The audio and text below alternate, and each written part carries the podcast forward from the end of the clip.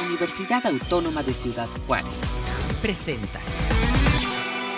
Amigos, ¿cómo están? Bienvenidos. Qué bueno que se encuentran con nosotros en este espacio desde la Universidad Autónoma de Ciudad Juárez. Y bueno, pues el día de 25 eh, de enero siempre se celebra el Día del Biólogo, de la Bióloga. Y bueno, pues son estos investigadores que están buscando ah, respuestas para entender la problemática de nuestros entornos, del medio ambiente. Y es por eso que el día de hoy le quiero dar la bienvenida a la doctora María Elena Torres, quien es eh, profesora investigadora en el programa de geoinformática en la División Multidisciplinaria de la UACJ en Cuauhtémoc. ¿Cómo está, doctora? Gracias por acompañarnos. ¿Qué tal? Buenas tardes, gracias por la invitación. Muchas gracias, gracias. La doctora ah, María Elena es, eh, está doctorada en Ciencia y Tecnología Ambiental por el Centro de Investigaciones de Materiales Avanzados en Chihuahua, bióloga por la Universidad Juárez del Estado de Durango y actualmente es profesora, eh, eh, precisamente investigadora en la UACJ, en donde funge en el doctorado en, eh, en, estudios urbanos y la maestría en planificación y desarrollo urbano. Y bueno, pues es candidata también al Sistema Nacional de Investigadores, al SNI. Algunos de los temas de investigación que maneja la doctora se enfocan precisamente en aspectos de la geografía de la biodiversidad y conservación de esta, manejo de fauna silvestre, ecología, distribución y mapeo de riesgo de transmisión de enfermedades. Y pues, eh, doctora, primero que nada, pues muchas felicidades por el Día del Biólogo. Gracias, gracias. Gracias. Y bueno, pues eh, a todos los biólogos y biólogas les, les, mandamos un saludo y bueno, pues vamos a hablar con la doctora precisamente sobre un tema muy interesante que eh, se denomina zonas potenciales para eh, conservación del puma ante el cambio climático en el estado de Chihuahua. Y bueno, primero que nada, doctora, pues díganos cómo es que usted se decide y define estudiar biología. Bueno, este, yo creo que, que eso desde, como dicen, ¿no? Desde nacencia lo traía. desde, desde chiquita siempre me, me apasionó el tema y, y y era eso, domadora de leones, ¿no? Entonces, este, hubo la posibilidad de estudiar biología, afortunadamente. Y, pues ya me y así fue pues hablando de, vamos a hablar de pumas. sí, sí, sí. Entonces, este, bueno, pues ahí van de la mano. sí, ya, y así fue. O sea, realmente toda la vida ha sido mi pasión la biología y, y así fue como me decidí a irme a estudiar biología. Correcto. Y usted estudió precisamente eh, biología en, Durango, en la Universidad Juárez. Así es, sí, sí, este, cuando, cuando este, me decidí, pues todavía no, había biología aquí en, en la UACJ y este, pues yo quería biología, ¿no? Entonces me fui para allá, fue lo más cerquita que, que hubo en cuanto a, escuelas y, y no quería estar muy lejos de la casa. Correcto. ¿Qué panoramas se abre precisamente en el horizonte a alguien que va estudiando eh, biología, porque también entiendo que quizás hoy eh, pues se pueda conocer un poco más de, de, eh, de este programa, pero anteriormente en, su, en su época en la que estudió el programa de, licenciatura, ¿qué, ¿qué, observó en esta carrera? Y también cómo fue ir colocando esta idea de ser bióloga en su familia. Bueno, es que en la familia desde desde siempre, ¿no? Yo en lugar de muñecas tenía ositos de peluche y cosas así, ¿no? Eh, más, bien animalitos de peluche, ¿no? Entonces como que ya la familia ya sabía que, que iba por ahí. Era eso veterinaria o algo relacionado con, ¿no? Este, cuando llegué a la carrera me di de topes porque pues yo pensé que, que iba a ser algo así como pues no sé, por los documentales de Jacques no National Geographic y nada, que, que resultó que, que, que, tenía que ser más aplicado, más este, para dar a la sociedad. Y bueno, pues hay hubo unos bemoles, ¿no? Pero realmente me, me he dedicado a lo que yo he querido, ¿no? Claro. Se han dado las circunstancias. Sí, y Qué interesante, este, porque es un mundo, pues más bien, como comenta usted, que nos presenta un panorama mm, más para, para, para los hombres que para las mujeres y también ahí hay que abrir brecha, ¿no? Claro que sí, realmente eh, mi grupo eh, al principio eran 30 personas. Quedamos tres al final eh, y, y puras mujeres. Entonces, este, pues son cosas que se van dando, ¿no? Y, y muy, buenas las tres. Entonces, este, aparte tengo muchas colegas eh, biólogas de, de, bueno, cuando estudiábamos de, de, de, válgame, de semestres más bajos y más altos, ¿no? Entonces nos hemos, ah, conforme ha pasado el tiempo, nos hemos unido un poco más. Y es bonito trabajar, trabajo con ellas bastante. Doctora María Elena, precisamente siempre en los últimos tiempos hablamos del de, el tema del cambio climático, ¿no? Uno de los principales eh, causantes de la pérdida de la biodiversidad. Eh, eh, precisamente ustedes como, como, como biólogos, como expertos en todas estas áreas, ¿qué está observando en el mundo que pues está precisamente contribuyendo a que esto se dé de una manera acelerada.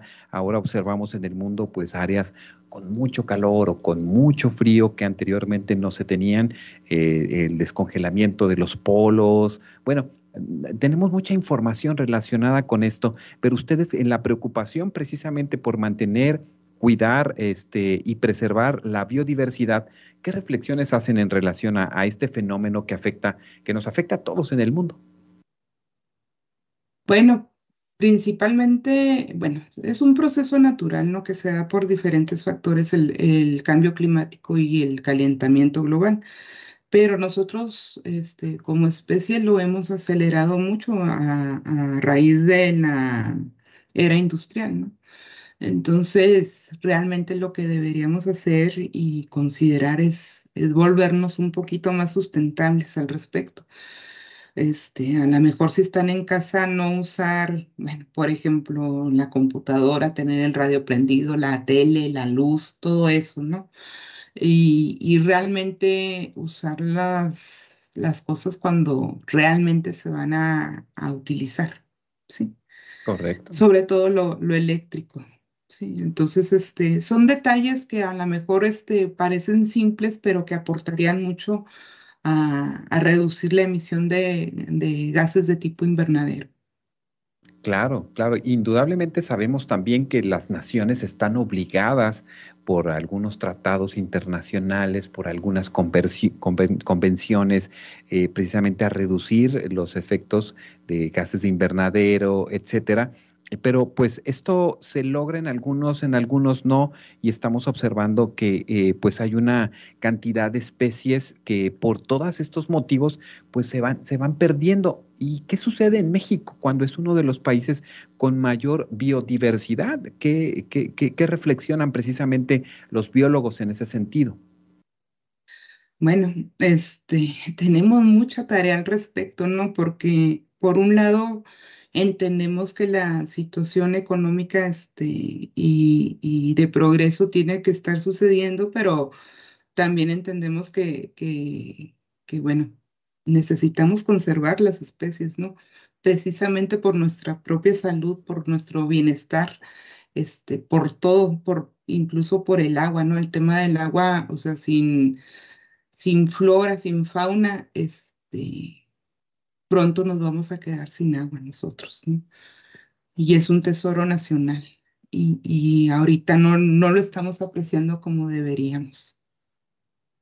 Correcto. En esta investigación que, está, que realiza sobre zonas potenciales para la conservación del puma ante el cambio climático en el estado de Chihuahua, ¿qué observa de este, de este mamífero eh, en, Chihuahua? ¿Cuánto, ¿Cómo está esta especie ubicada? Eh, ¿Está en peligro de extinción? ¿Qué es lo que observaron para eh, el análisis y, la, la protección de estas zonas? Bueno, anteriormente el puma habitaba en, todo el estado de Chihuahua. Este, actualmente está con, un estatus especial en la norma, ¿sí? Entonces está en peligro de extinción. Y bueno, este, buscamos la manera de, de conservar áreas núcleo en el tiempo y en el espacio. En este caso sería en, en los años 2041 al 2060, ¿no? Y, ver zonas núcleo donde puedan permanecer, ¿no? O que permanezcan en el tiempo y que nos ayuden a conservar tanto flora y fauna, o sea, el, el puma principalmente, pero toda la fauna y flora asociada a él, ¿sí?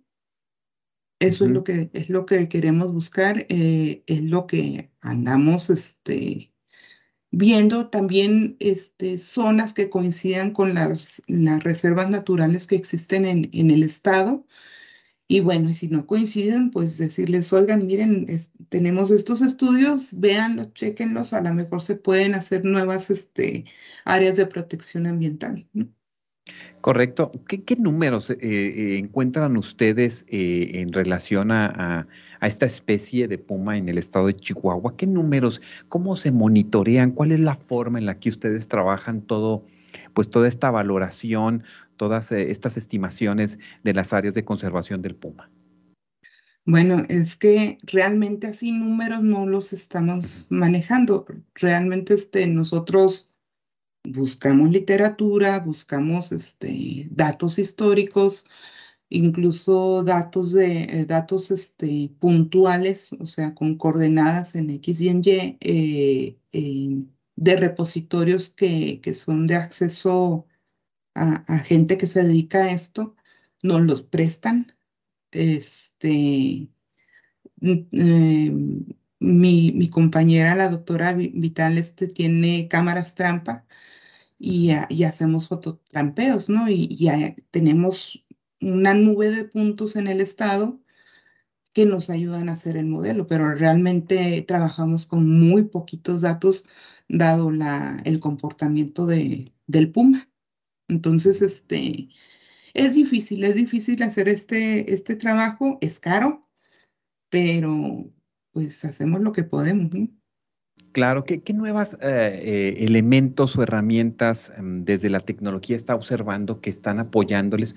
Porque en ocasiones, por ejemplo, observamos eh, en estos documentales quizás que vemos de, en, la, televisión ahí que, o en los documentales que observamos a veces de, los animales, a veces se, busca colocarles hasta un chip, ¿no? a, por ejemplo, a quizás a aves muy exóticas o aves que están en peligro de extinción, inclusive este, delfines o alguna especie eh, marina. Eh, y, qué observa en ese sentido que contribuye y aporta precisamente para el análisis y después la sistematización de ese tipo de información, doctora? Bueno, mire, actualmente nosotros estamos eh, en el programa de geoinformática eh, bueno, no necesariamente ahorita en el Puma, ¿no? Pero estamos trabajando con aves de humedal e inteligencia artificial para identificación de, eh, en este caso, de patos, gansos y cisnes, ¿no? Entonces, este, eh, usamos el dron, pasa la película, por así decirlo, las imágenes, y la inteligencia artificial los va identificando, ¿no? Con género y especie. Este, también, bueno, para este, este tipo de trabajos estamos utilizando imágenes de satélite eh, referentes al puma, ¿no? Eh, algoritmos de máxima entropía y este, sistemas de información geográfica en general. Entonces, este, realmente vamos muy avanzados. Quisiéramos tener este chips para colocarlos, pero realmente son caros, muy caros. ¿Qué cuesta un chip, maestra? o, ¿qué, aquí estamos hablando para que la gente pueda tener una idea? El collar, por ejemplo, para, para rastrear, por ejemplo, un puma con, un GPS, cuesta alrededor de 800 mil pesos. Es una 800 mil pesos. Sí, sí, sí, es una casa pequeña, ¿no? Entonces, este, realmente pues, pues si hay este patrocinadores, patrocinen, ¿no? Ah, claro, este, Sí, sí. Porque qué importancia tiene, por ejemplo, esta especie en el estado de Chihuahua, este, eh, doctora? ¿Y, por qué es importante analizar esta especie? Eh, eh, ¿Por qué se concentraron en ella? ¿Qué, aporta en, ese, en esos entornos, en esos espacios de biodiversidad un, un, mamífero como, el puma? Bueno, es que son, son los depredadores, ¿no? Son, son el tope. Entonces, si no tenemos en cuenta eso, todas las, eh, poblaciones, por ejemplo, de venado, bueno, de todas sus presas, eh, tendrían una, una sobrepoblación, enfermedades y demás, y, además el ecosistema enfermería, enfermería, válgame, este, se enfermaría. Entonces, este, em, las, las poblaciones de, depredadores mantienen sanos a todos los ecosistemas. Entonces son parte esencial y, básica ¿no? de, de la salud ambiental. Correcto, y pues esta cadena, ¿no? Esta cadena de vida y esta cadena que, que, a veces estudiamos desde, desde, la, desde las primarias, ¿no? Y que nos hacen entender que al final de cuentas todos contamos en todo, en todo el ecosistema, ¿no? Este, y, y, hay, y, y, hay una función que, que, que, se genera pues a partir de tener esta existencia en esos espacios. Exactamente, entonces, este, por eso nos concentramos todos en, en bueno, procuramos abarcar todo lo que podamos, ¿no? Pero en este caso son, son especies claves que nos ayudan a mantener el, el, medio, ambiente saludable. Eh, específicamente, eh, ¿en, qué, ¿en qué zonas detectan esta presencia de puma? Por ejemplo, en el estado de Chihuahua, que ustedes observan, ¿está como más enfocado a esta área, a estas zonas, a estos municipios? Bueno, es este, de acuerdo a los modelos, eh, nos están dando eh, la distribución para el, bueno, para todo lo, las sierras, incluyendo Juárez, Ojinaga, eh, Guadalupe, y luego para Janos, Madera, Batopilas, y luego para Julimes, incluso para zonas cercanas a la ciudad de Chihuahua. Es, muy interesante, este, incluso eh, abarca también varias, varias áreas naturales protegidas. Sí, sí están cayendo ahí las distribuciones. Entonces, este, ya empezamos a generar datos bastante, bueno, resultados bastante interesantes y estamos, este, todavía en el análisis. No, no está completo el trabajo, pero, pero lo estamos desarrollando. Correcto, ¿no? Pues nos parece muy, muy importante, muy interesante esto que están, que nos está planteando. Eh, eh, ¿qué, sucede si alguien eh, es, se encuentra con un puma? ¿Qué, ¿Cuál es la recomendación? Bueno, yo creo que primero correr, ¿no? Este... no, correr no, irse para atrás despacito sin darle la, espalda. Sí, sí, sí, este, no, no, no corran, no corran.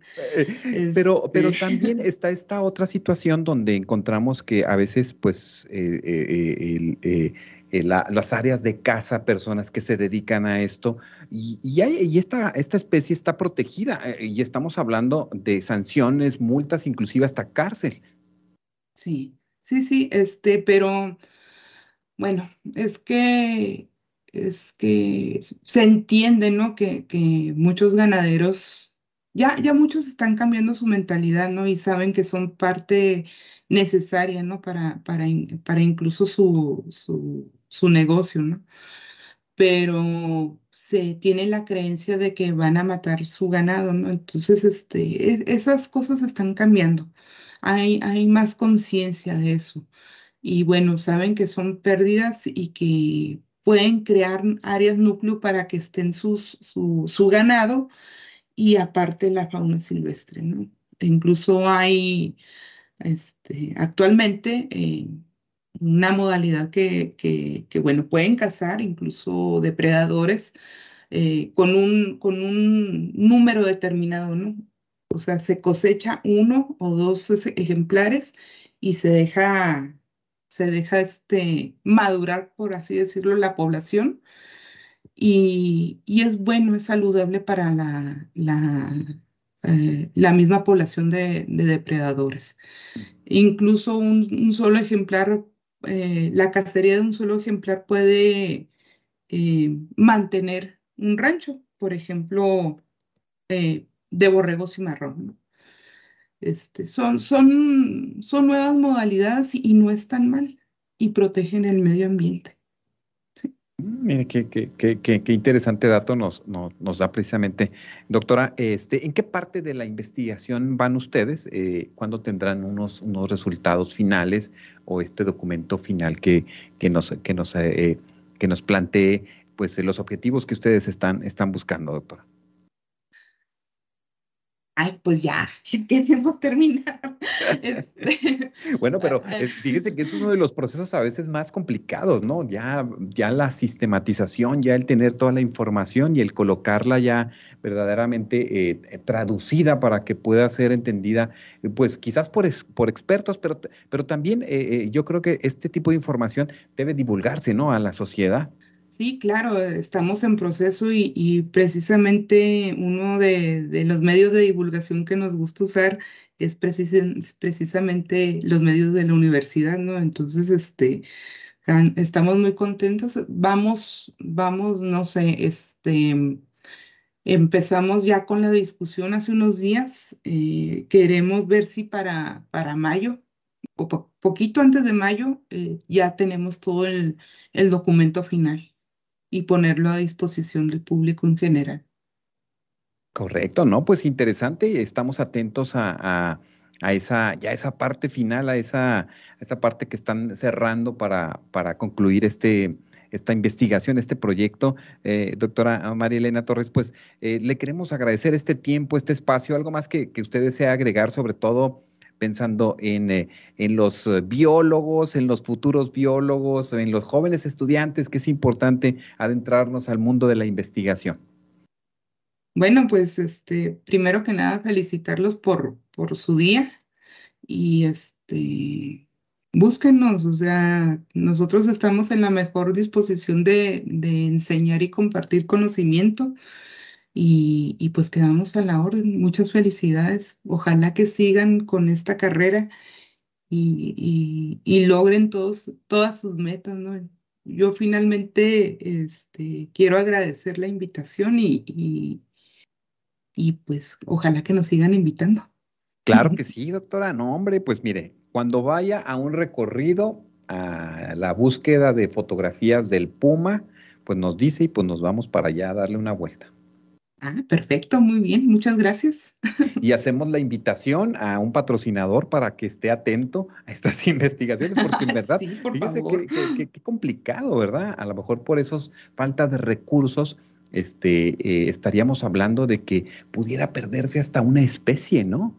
Eh, eh, puede pasar, puede pasar. Entonces, este, si nos están oyendo, pues patrocínenos, ¿no? Por favor. Claro, claro, no, pues bueno, vamos a dejar esta invitación a todo el auditorio que nos escucha aquí a través de Radio Universidad en el 105.7 FM en Cuauhtémoc, gracias a la Universidad Autónoma de Chihuahua que nos permite precisamente eh, pues eh, tener este espacio para eh, la división multidisciplinaria de la UACJ aquí en Ciudad Cuauhtémoc. Doctora, muchas gracias por acompañarnos pues un abrazo y seguimos pues en esta comunicación para seguir hablando de este y otros temas. Gracias. Entonces, este, estamos en contacto. Claro que sí, y cuando tengan oportunidad de darse la vuelta por aquí a Ciudad Juárez, nos comentan para que nos acompañen aquí en el estudio. Claro que sí. Amigos, con esto concluimos esta transmisión. Eh, muchas gracias por habernos escuchado a través de UACJ Radio y bueno, les esperamos en nuestro próximo encuentro. Este fue un programa de la Dirección General de Comunicación Universitaria de la Universidad Autónoma de Ciudad Juárez.